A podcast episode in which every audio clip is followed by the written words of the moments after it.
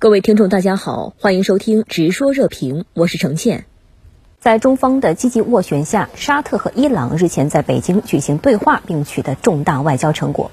国际舆论广泛视为和平的胜利，中国外交理念的胜利。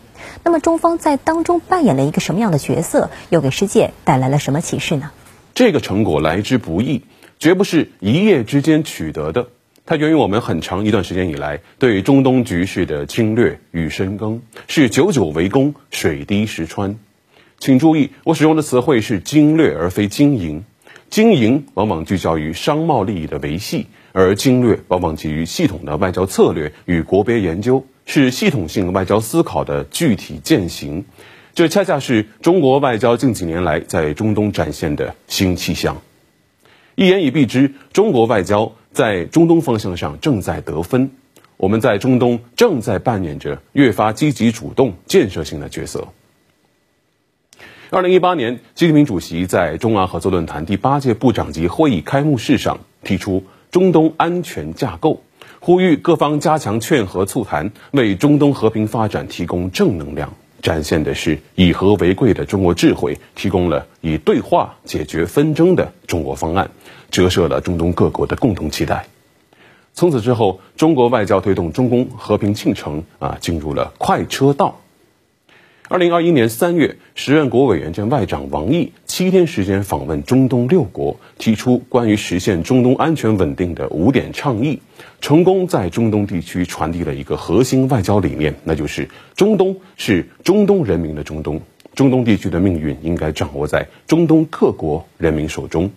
在我看来，这个理念很大程度上推动了中东各国从杀红眼的应激状态中回归理性，开始冷静思考自身的命运，思考中东各民族的未来。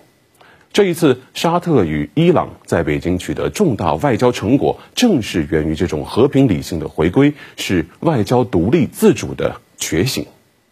中国外交理念的斡旋作用可以说是功不可没的，它也是中国所倡导以合作共赢为核心的新型国际关系范式在中东的一次成功实践，是全球安全倡议枝头开出的新花。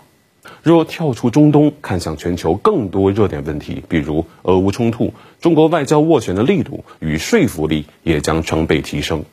实际上，沙特与伊朗矛盾集中爆发的也门冲突是远比俄乌冲突发生更早、持续时间更长、地区影响更为恶劣深远的危机事件。然而，国际舆论一直以来对这场战祸给予的关注度、国际社会给予的重视程度，远不如俄乌冲突。如果中国外交能够在这样一个所谓被遗忘的战争中取得重大外交突破，那么国际社会完全有理由对俄乌冲突的危机化解给予更大的信心。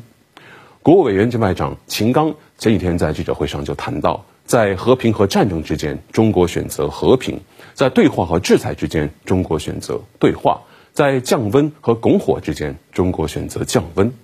在国际治理层面上，中国持续向世界供给的是和平与发展。这跟某个以所谓“世界警察”自居的大国比起来，难道不是高下立判吗？我始终坚信，世界人民一定会全面觉醒，用实际行动为中国的外交理念投下信任票，陆续汇聚在人类命运共同体这面旗帜之下。嗯。耐人寻味的是，美国方面对此事的回应。白宫国家安全委员会发言人科比表示，美国乐见伊沙复交，但对伊朗方面是否会兑现协议持保留态度。此外，美国选择性无视了中国的斡旋努力，显得有点酸溜溜。吴先生，您对此怎么看呢？和平与发展是世界的民心所向，所以美国当然会政治正确的来一句乐见两国复交，但他们心里恐怕不会太舒服。因为美国一直将中东视为棋盘，棋手只有他自己。在中国的外交斡旋下，一道难解的题迎来了重大突破，它无疑打乱了美国在中东的既定部署。美国所主导的中东安全框架其实根本不安全。在沙特与伊朗取得外交突破的这段时间里啊，一度传出以色列将对伊朗发动先发制人的空中打击。啊，这背后是谁在拱火呢？当然就是美国了。有美国资深外交官评价啊，这是中国对美国中东政策的一记响亮耳光。我倒不这么看，中国制定外交政策的根本动机是捍卫自身利益，而不是去扇谁一巴掌。客观的说，一个和平的中东对中国最有利。中国外交所驱动的中东新安全框架，本质上是一个多方共赢的机制。中国能够从中东和平进程中享受到极大的和平红利，它能够为中国式现代化提供稳定的能源供给与市场来源。这与美国所驱动的中东政策最大不同，就是在于美国追求的是赢家通吃，中国倡导的是区域共赢。中国在中东地区没有任何私利。尊重啊，中东国家主人翁地位，反对在中东搞地缘政治竞争，无意也不会去填补所谓真空或者搞排他小圈子。如果美国当局将这视为中国在中东拓展势力范围，染指中东地区，那就是心中有鬼，所见皆鬼。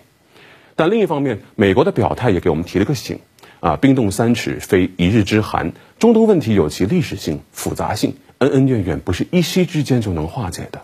沙特与伊朗在北京的握手言和是一个好的开始，更重要的是如何将这种好的趋势推动下去，让双方的路线图逐渐落实为一个个具体而又现实的行动。我需要提醒的是，美国在捍卫自身利益与维持现有秩序时，往往会无所不用其极。美国当初为了阻止伊朗与沙特关系缓和，甚至不惜下令残忍刺杀作为伊朗信使的高级将领苏莱曼尼。也就是说，美国在中东乃至世界许多地方所宣扬的，与其所奉行的，是存在极大落差的底线思维。这个底线甚至是突破了死亡的边界。我们有必要为美国接下来的动作保持高度警觉。